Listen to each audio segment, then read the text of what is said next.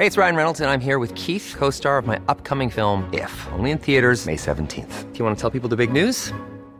All right, I'll do it. Sign up now and you'll get unlimited for $15 a month in six months of Paramount Plus Essential Plan on us. Mintmobile.com slash switch. Upfront payment of $45 equivalent to $15 per month. Unlimited over 40 gigabytes per month. Face lower speeds. Videos at 480p. Active Mint customers by 531.24 get six months of Paramount Plus Essential Plan. Auto renews after six months. Offer ends May 31st, 2024. Separate Paramount Plus registration required. Terms and conditions apply if rated PG. Esta es una presentación de Heraldo Media Group.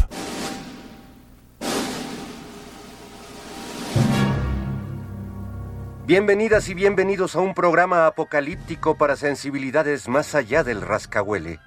Están a punto de entrar a un universo paralelo donde dicen que la distancia es el olvido para ponernos en sintonía con el espíritu melodramático de... Pepe el Toro es inocente con Jairo Calixto Albarrán y Fernando Rivera Calderón. Pepe el Toro es inocente. Pepe el Toro es Inocente, un programa que nunca procrastina a pesar de lo que dicen.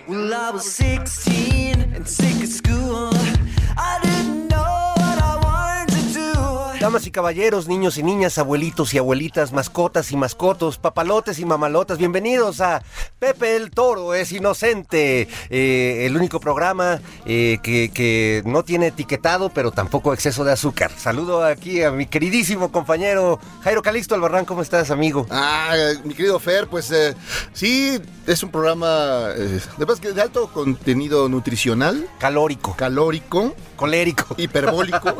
alto contenido colérico. No, esos son, esos son otros programas. Otros programas. Oye, aquí no nos peleamos. ¿Por qué? Porque no te puedo acusar de autoritario o algo, dar un manotazo así en la mesa. Eres que eres un mal. ¿Qué te pasa?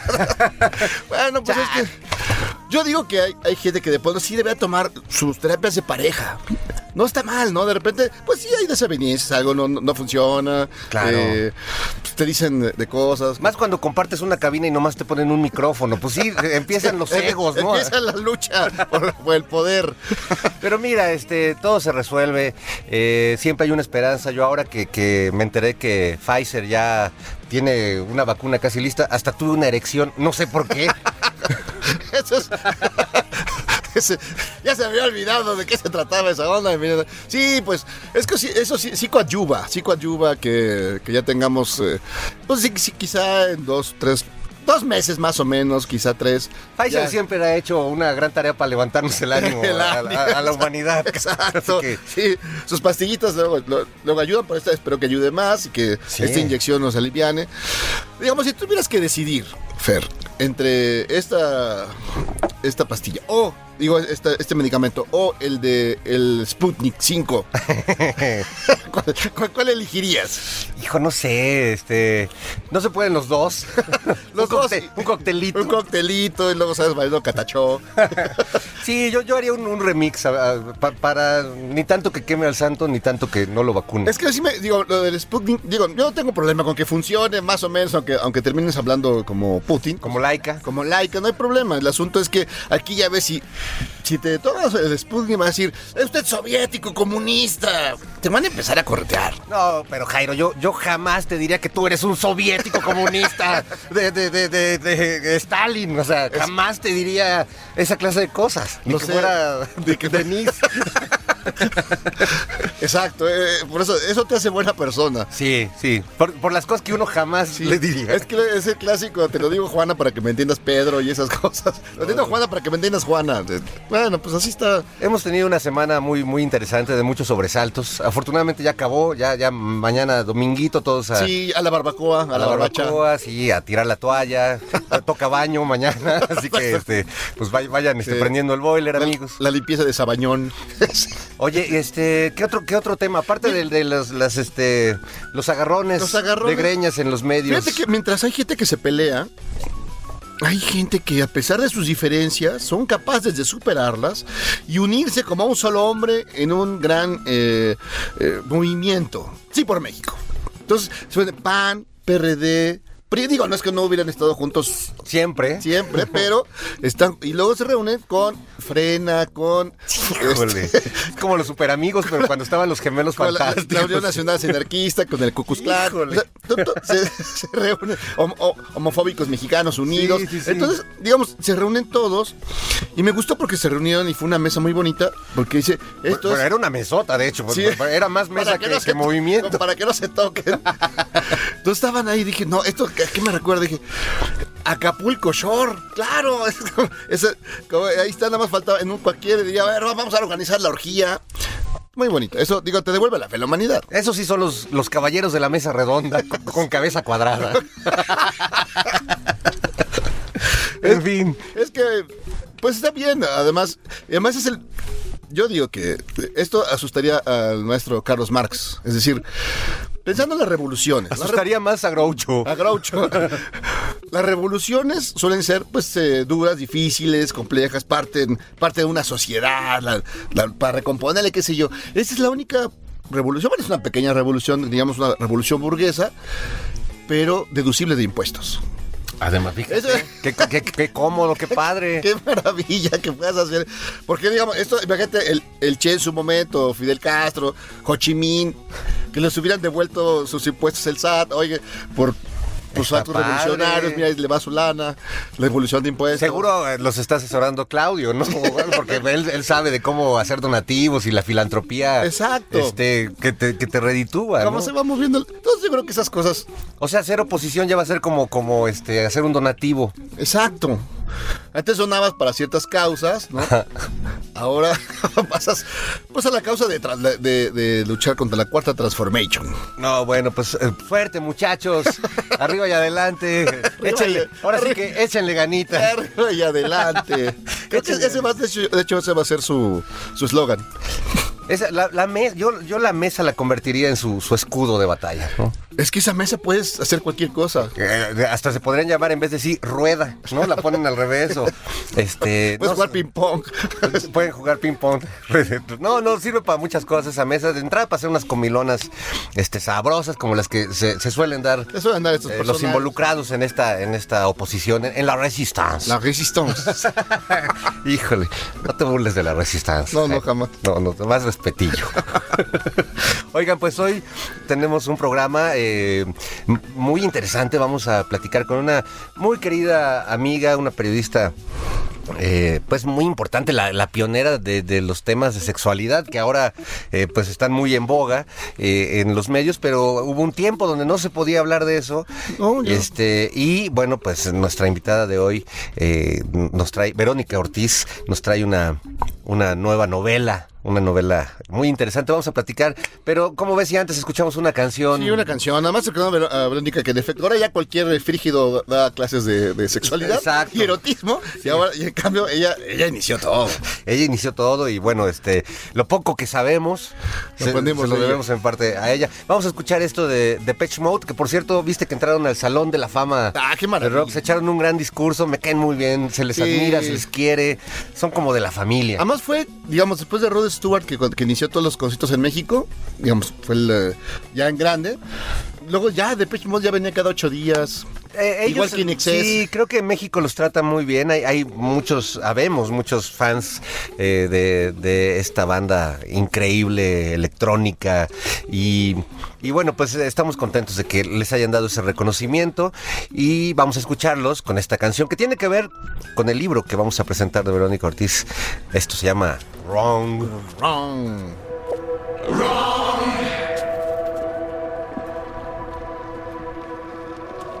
Wrong!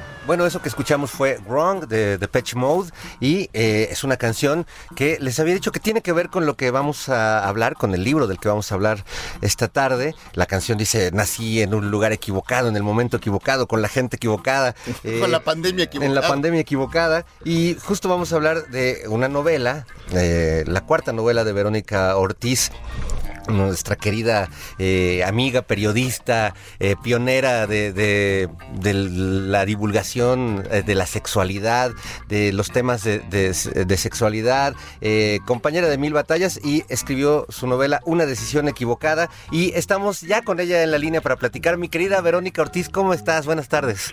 Querido Fernando, de verdad muy contenta de estar con ustedes. Jairo, un abrazo enorme Un a los abrazo. dos. Y, y, bueno, tampoco soy inocente, ¿eh? O sea que ustedes no, eh, Pepe del Toro, Pepe el Toro sí es inocente, pero nosotros no.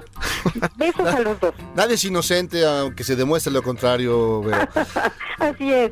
O- oye, ahora esta, esta novela es, es- es alucinante en muchos sentidos por, por lo que la desata, lo que ocurre ahí, la historia que cuenta. ¿Cómo, fuiste eh, armando esta, esta, esta novela? ¿Cómo la fuiste construyendo? Que son recuerdos, son horas y horas de trabajo, eh, de escritorio.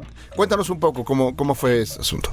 Sí, sí, Jairo, fíjate que es una historia que estaba, estuvo en mi vida, ha estado en mi vida todo el tiempo. O sea, yo oía fragmentos de la historia en mi casa, eh, cuando iba con los abuelos a Sonora, mi madre contaba, porque la historia es de tres niñas de 8, 10 y 12 años que mi abuelo alemán, en México, viviendo en México, casado con una sonorense, eh, decide enviar a Alemania en 1938, unos meses antes de que estallara la Segunda Guerra Mundial. Y bueno, pues esas tres niñas, pues les va a pasar todo. Pues, claro. Porque no las regresan.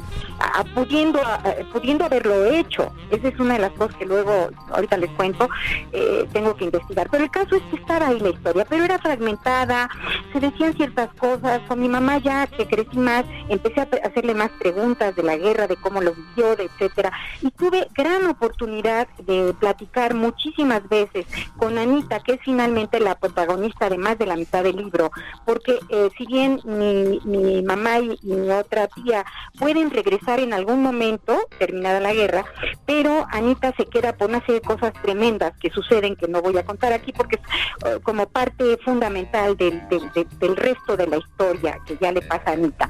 Entonces, les decía que de repente, ya con esta información ya más adulta, ya inclusive teniendo varios libros, eh, eh, dos novelas, dije, no, yo tengo que escribir esto.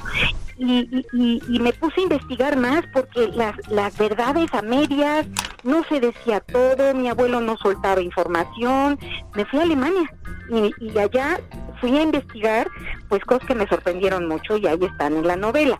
Hay una parte muy oscura eh, ya a nivel histórico que cuenta la novela que fue borrada por los vencedores como sucede siempre y que yo eh, pues en esta investigación enfrento o sea enfrento a nivel personal pero la enfrento en términos de escritora no y, Es- ahí hay algo- es parte de lo que está ahí en la historia Ahí hay algo muy interesante, Vero, que tiene que ver eh, eh, eso justamente que acabas de decir, la- las narrativas que, que dominan después de una guerra.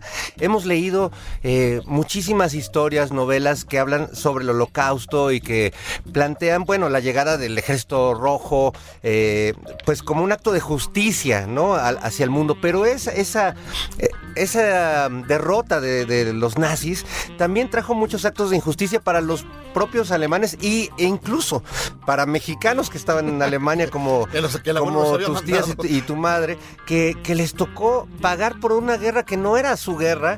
eh, y esta historia que tú cuentas, que yo creo que la, la muchas familias en ese tiempo, creo que es una historia que no se ha contado, Vero. Exactamente. Por eso, eh, a ver, eh, yo quiero decirles algo y, de verdad lo digo conmovida en este momento, porque cuando uno viene al mundo, se va haciendo a través de la vida muchas preguntas, ¿a qué vine? ¿Por qué estoy aquí? ¿Para qué sirvo? Bla, bla, bla. Cuando me metí a la cosa de la sexualidad, de, de promover, de difundir la educación sexual, dije, bueno, este es uno de mis asuntos, ¿no? Y fueron muchos años de hacerlo.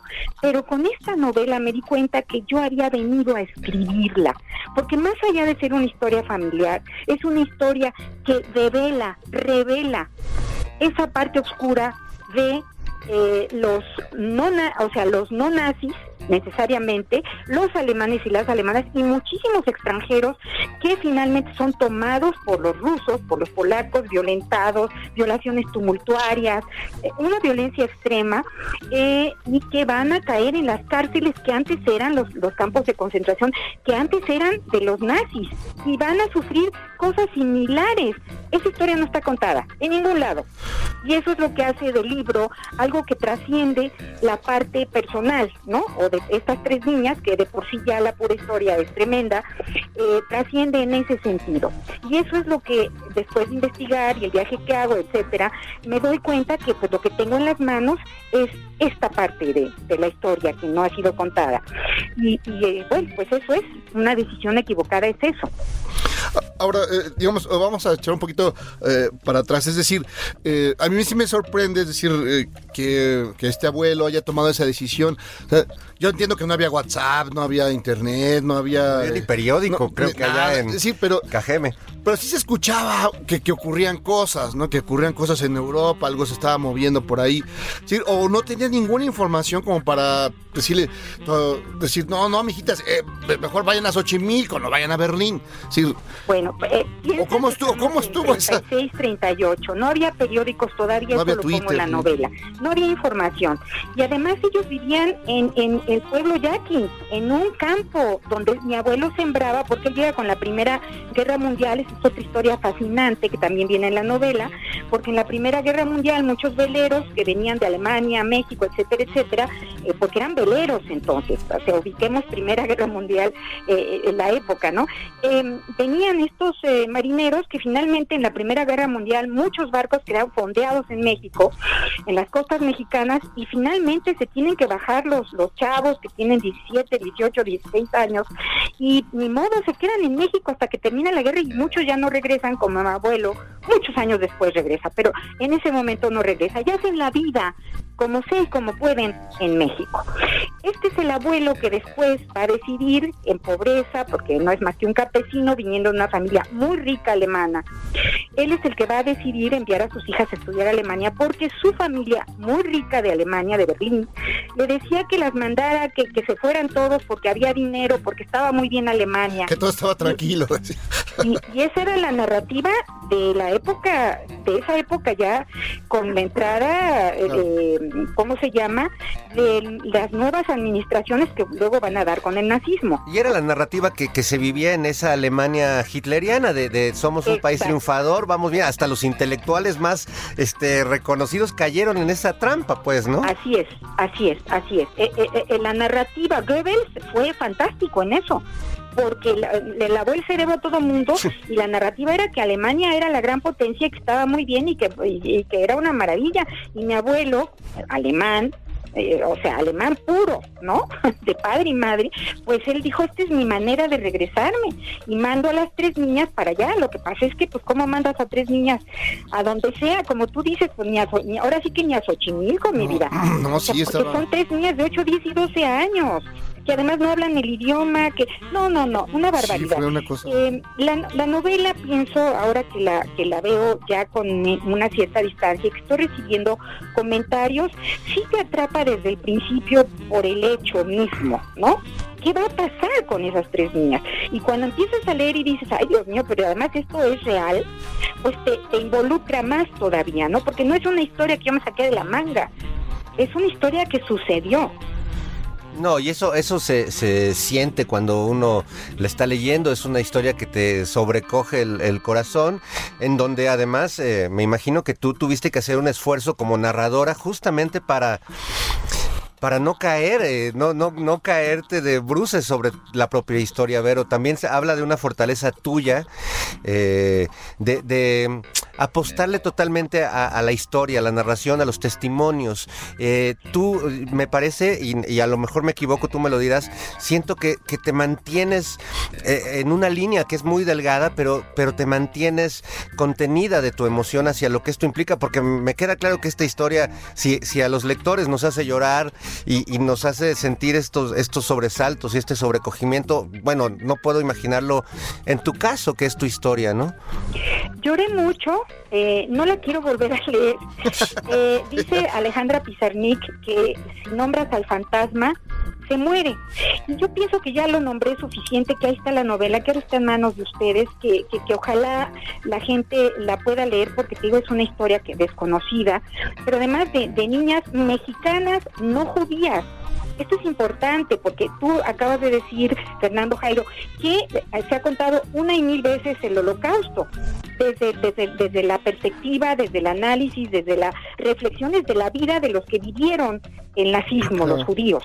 En este caso, estas son tres mexicanas católicas que nada tienen que ver y que van a contar no solo ellas, sino que hay muchos latinoamericanos que van a vivir en las mismas circunstancias.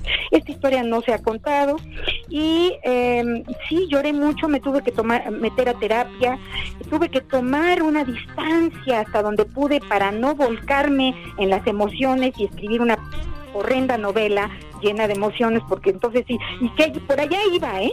Por eso la reescribí tres veces, Ah, ok. porque la leí y decía, no, esto no es 11 años eh, escribiéndola, y perdón, a mí no me, me da empacho decir que tengo 70 años, alguien me, me decía hace unos días, ¿por qué te tardaste tanto? Pues cómo no, es la novela de mi vida, de mi vida en muchos sentidos, y espero que de la vida de mucha gente, ¿sí? Porque te, porque te marca, es una historia que te, que te genera muchas cosas, ¿no? Bueno, pues les recuerdo que estamos hablando de la novela Una decisión equivocada de Verónica Ortiz Lawrence, eh, publicada por LD Books, que Es sin- eh, Lectorum. Lectorum. Lectorum. Sí. Este, Para novela que- muy interesante. Perdón. Este, te quedas un ratito con nosotros, Vero. Vamos a hacer un pequeño corte, pero regresamos Sí, sí. aquí a Pepe el Toro es Inocente para hablar ya no solo de tu novela, sino también de, de los temas eh, de, de violencia de género y de represión sexual que estamos viviendo, que creo que son muy interesantes también. Y me encantaría escuchar tu opinión. No te vayas, Vero. Volvemos contigo. Fernando y Jairo, estoy con ustedes. Sí, sí, claro son sí. mandaron de Tepito y me saqué de onda. Imagínate, me pasa esto. No, no. Cálmate, Jairo. Cálmate, por favor. Bienvenidos a El Hotel de los Despojos Perdidos. Hoy presentamos La Mano de Obregón.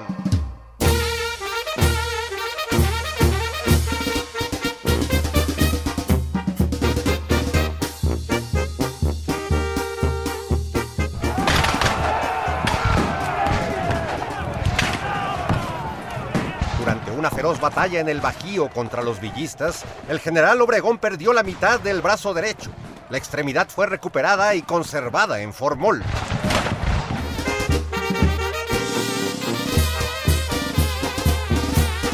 La mala noticia es que alguien la robó y la buena es que apareció después en un burdel de la avenida Insurgentes.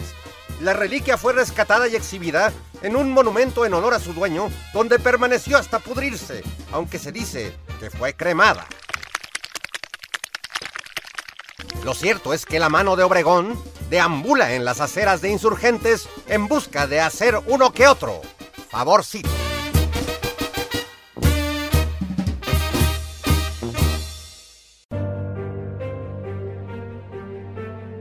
Yo era caballero con los hombres, galante con las mujeres, tierno con los niños e implacable con los gandallas. Pero en Halloween me disfracé de Donald Trump. Creí que me veía cotorro, pero me empezó a gustar. Me sentía él, en esos delirios visuales. Veía bad hombres, frijoleros, me volví misógino y ojete. Nadie me quería. Hasta Eduardo Verástique y Pati Navidad me empezaron a caer bien. En el mundo de Trump no hay final feliz.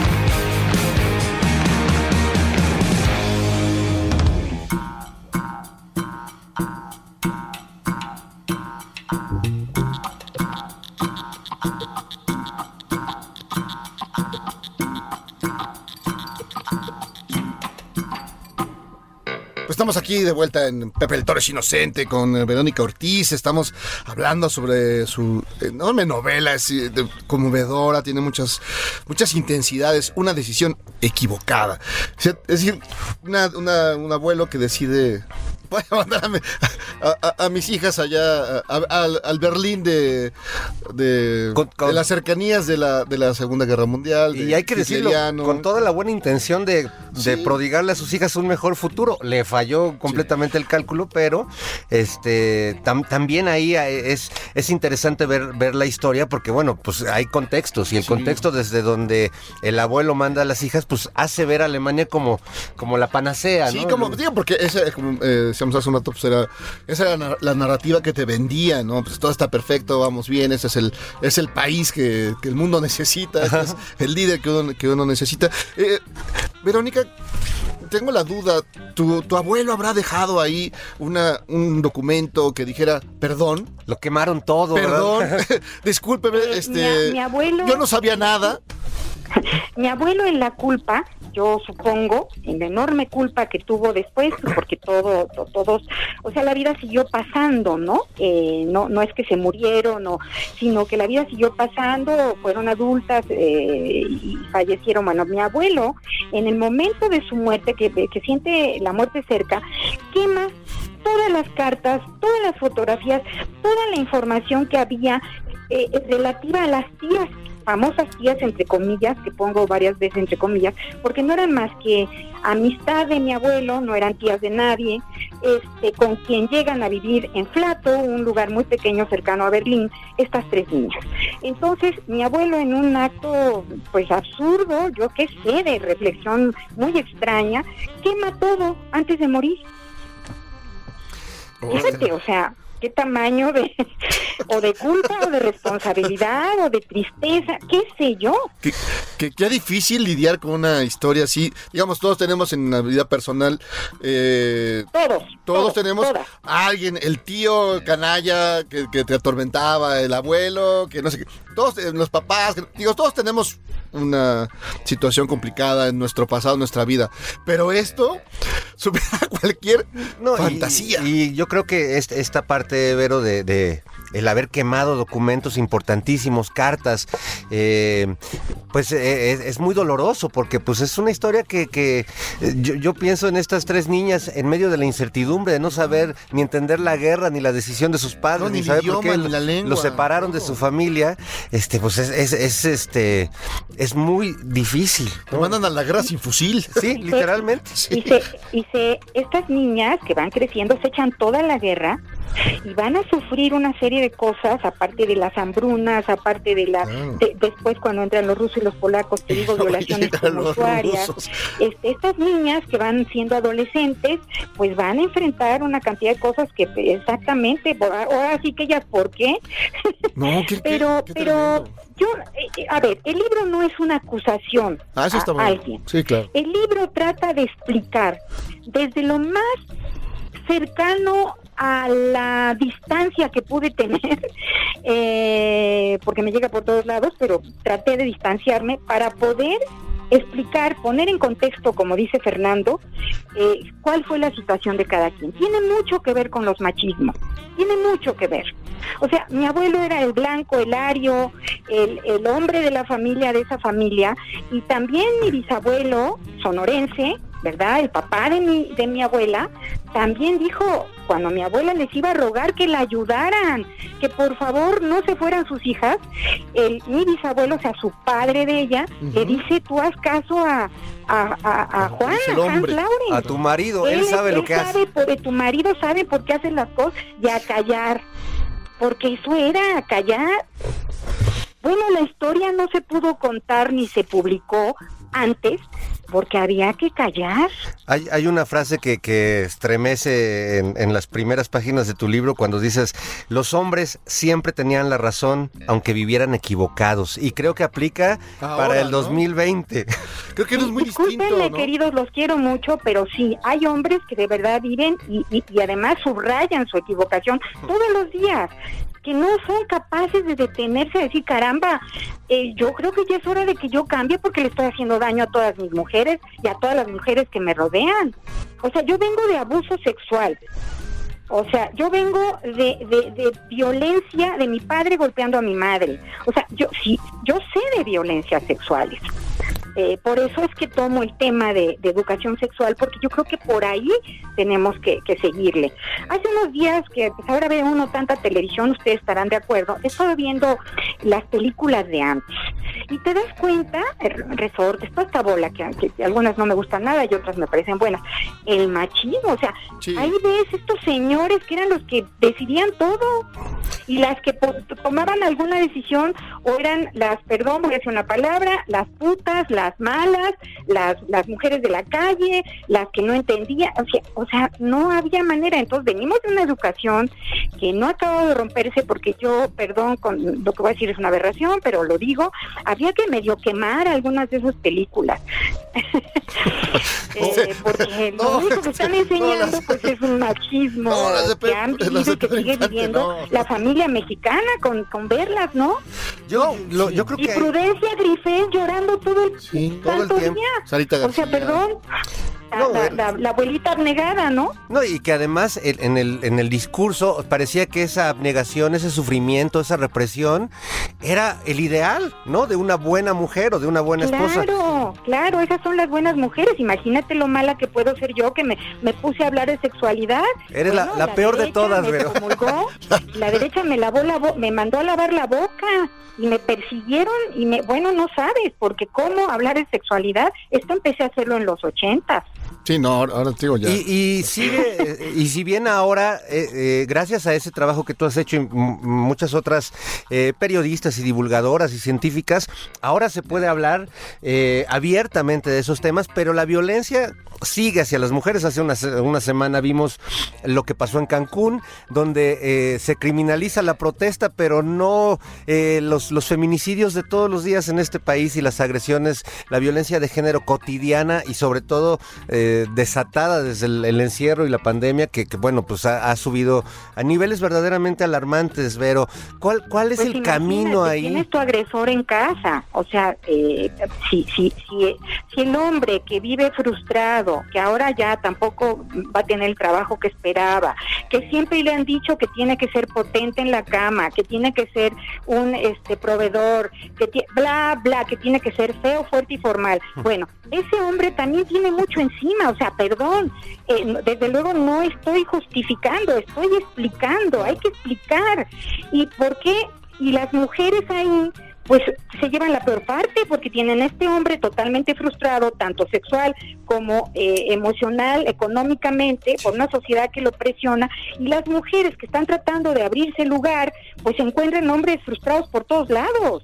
Y entonces la violencia es la que opera, porque, porque estos hombres no han sido educados para otra cosa, para tener sentimientos, para conectarse con lo que, con lo que sienten, para poder decir, para poder llorar, carajo. O sea, el hombre no tiene derecho a llorar. Si lloraran y se tocaran los sentimientos, saldrían hombres mejores, hombres con más elementos eh, sensibles de sentimientos para tocar pues lo que les está doliendo y no violentar sin entender lo que les está pasando en su furia, eh, eh, eh, violentar a sus mujeres. Ah, Ahora, pero, ¿cómo, digamos, ya... eh, uno pensaba que esto ya se había superado, que ya, que, que eso no ocurría. ¿De verdad lo pensabas, Jairo? No, no, pero Tú digo- que además estás tan cerca de la comunicación, Sí, que pero- tienes, que, que, que manejas muchos estereotipos muy interesantes. ¿Tú de verdad creíste que ya se había acabado? No, no, no, digo, sí veías, pero, pero no, eh, ya con la revelación de muchos datos y con las muchas denuncias, tiras sombras de, de, de algo que decías, no, pues ya, esto ya, ya iba avanzando, ya se iba superando, pero no, evidentemente no. Y eh, hay como que hay mucho camino por recorrer, pareciera que es una cuesta muy empinada. ¿Cómo empezar o cómo una sociedad empezaría a transformar ese proceso? Porque lo, vemos ahora, lo mismo, ahora vemos a un este actor de telenovelas que, que lo acusaron, lo señalaron, ya está en el, ya está en la cárcel, ¿no? Y lo mismo un, señor de, en su casa, en, en- en algún lugar del, del país, o de distintos, digo, no hay una, no hay una estatus social definido, son todos y en cada uno suceden, suceden estas cosas. Lo mismo si tienes estudios que no, sí, parece que no hay una, un, un orden de, de esto, sí ocurre. Entonces, ¿cómo empezar a, a- a- echar para atrás el camión o para resolver ese Mira, tema? Es, es- es muy- es una pregunta que yo me hago todos los días, pero yo podría decirte que habría que regresar a la educación sexual en los medios de comunicación y una educación desde los niños, niñas, hacia arriba, ¿sí? Eh, yo también pienso, digo, hacia las distintas edades, con, con además fórmulas distintas de comunicación. No es lo mismo comunicar temas sobre sexualidad y machismo eh, en los niños de 4 años, 5 años y niñas que en los de 25, ¿verdad?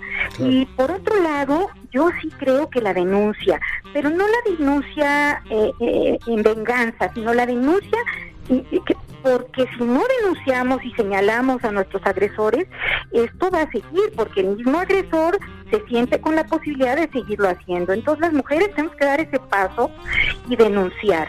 ¿Sí? Y me parece fundamental como educación sexual y denuncia. Hay que abrir el tema y hay que discutirlo. Y hay que, hay que hablar de él.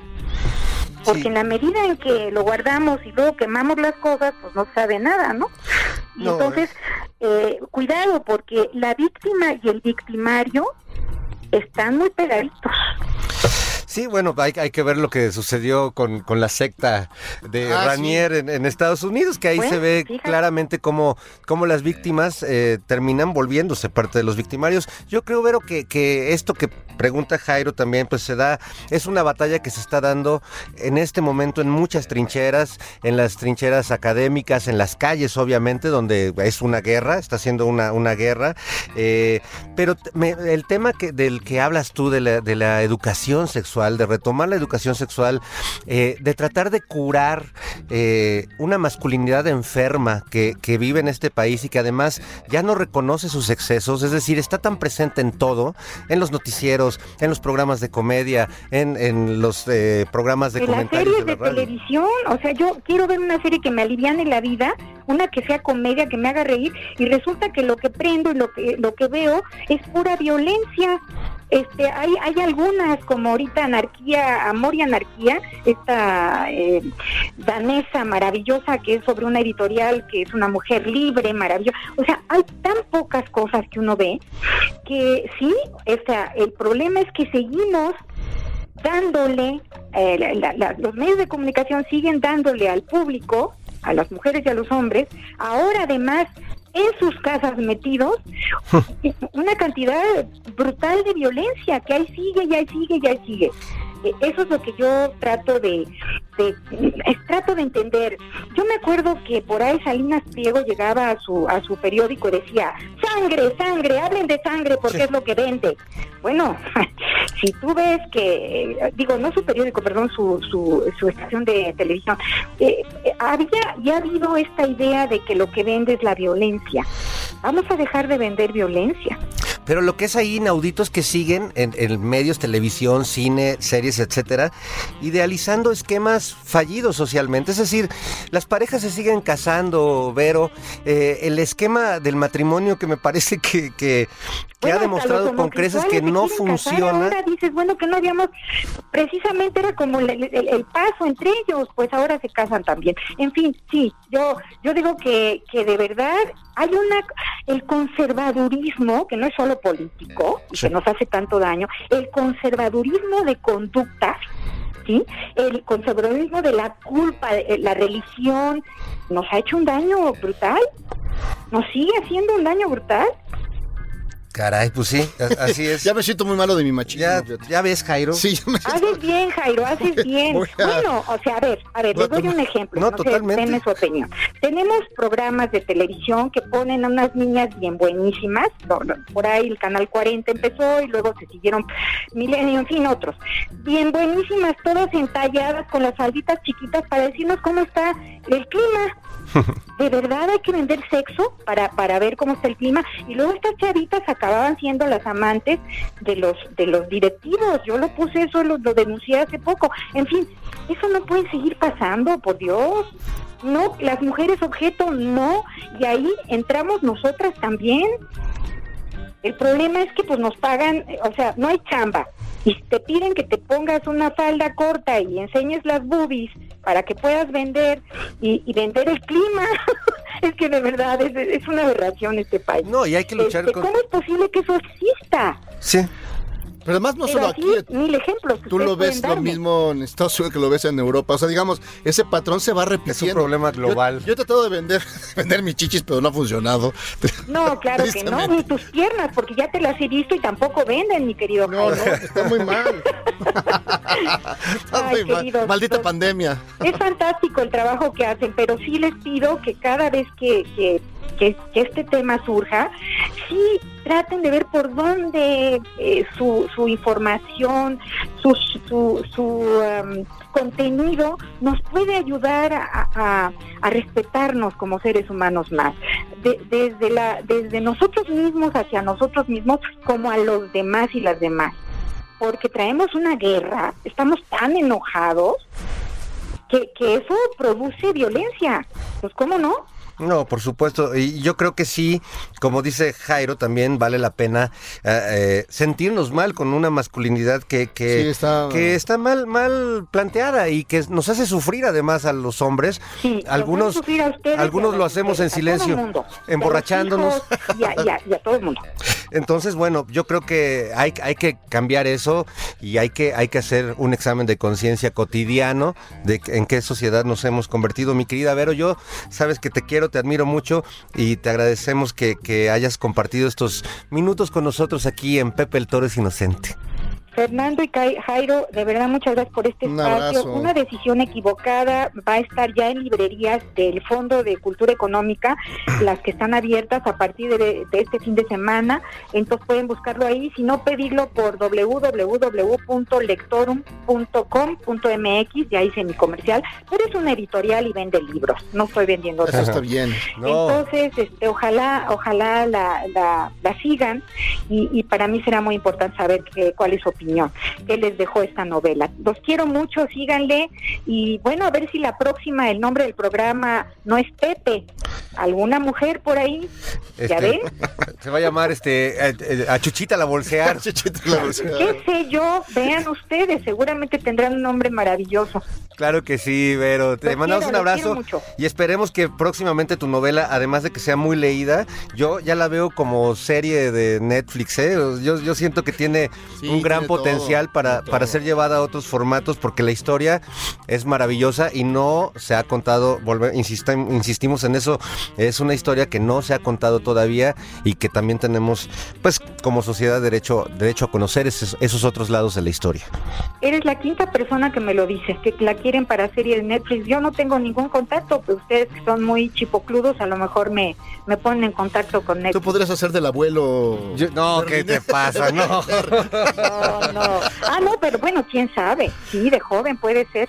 Más tú, Jairo. Sí, yo puedo hacer la.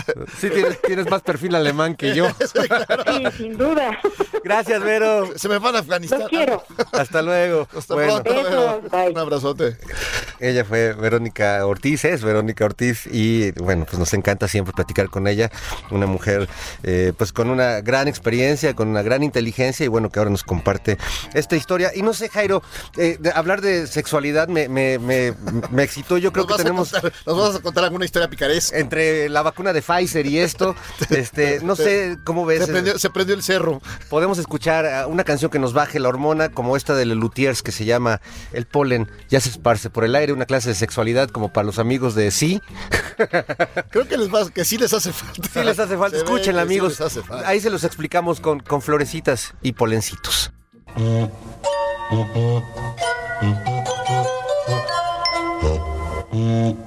El polen ya se esparce por el aire con donaire, gestando con traslados tan normales. Vegetales. Las aves en parejas mientras vuelan se consuelan procrean y lo anuncian con sus gritos. Pajaritos. Las bestias yendo en yunta ya se advierten, se divierten. Jugando van poblando a su manera la pradera. Los novios van tomados de la mano, no es en vano. Provienen de sus mimos excitantes los infantes. Eso que escuchamos fue eh, a Lelutiers. eh, con el polen ya se esparce por el aire, una clase de, educación sexual eh, para, para personas de, de- de frente no muy amplia. Exacto, de frena no muy De amplia. frente no muy amplia. Oye, este, sí, unas clases. ¿Tú crees que a Donald Trump le haga falta unas clases de educación sexual? Ahora que Híjole. está aferrado ca- este, a de 20 uñas de al- ahí a- a la- en la sala oral. No. Pues, Yo creo que les haría muy bien un, un taller ahí en general, Sí, al claro. Senado, este, al mismo Biden, ¿no? Sí, Ahora que lo con El gobierno, que luego, luego, luego ya un taller de. Estaría bien un taller de esos este, que organice la ONU con todos los presidentes. Exacto. Este. Como conoces, sí, por México se reúnan todos. Oye, como quiénes son los que hicieron un congreso para hablar del papel de la mujer. Ah, no, Invitaron sí, a puro, a puro macho, tornillo, caray. puro- macho. sí lo vi, pero ay, donde creo que es en, en- debe ser Guanajuato, por ahí creo Sí, que. No queremos estigmatizar a nadie, pero sí es. No, o sea, sí Pero es la primera vez, digamos, es muy común.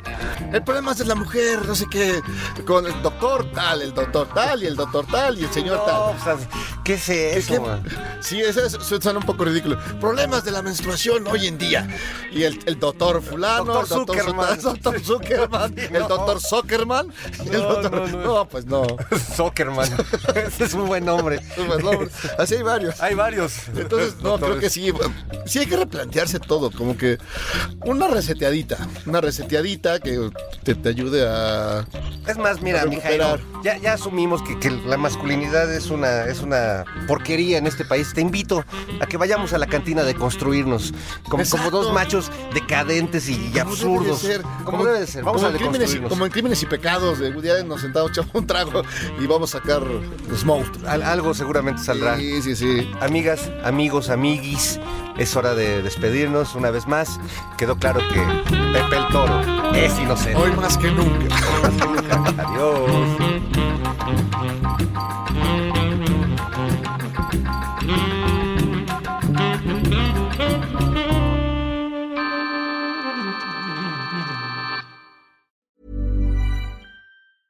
Even when we're on a budget, we still deserve nice things.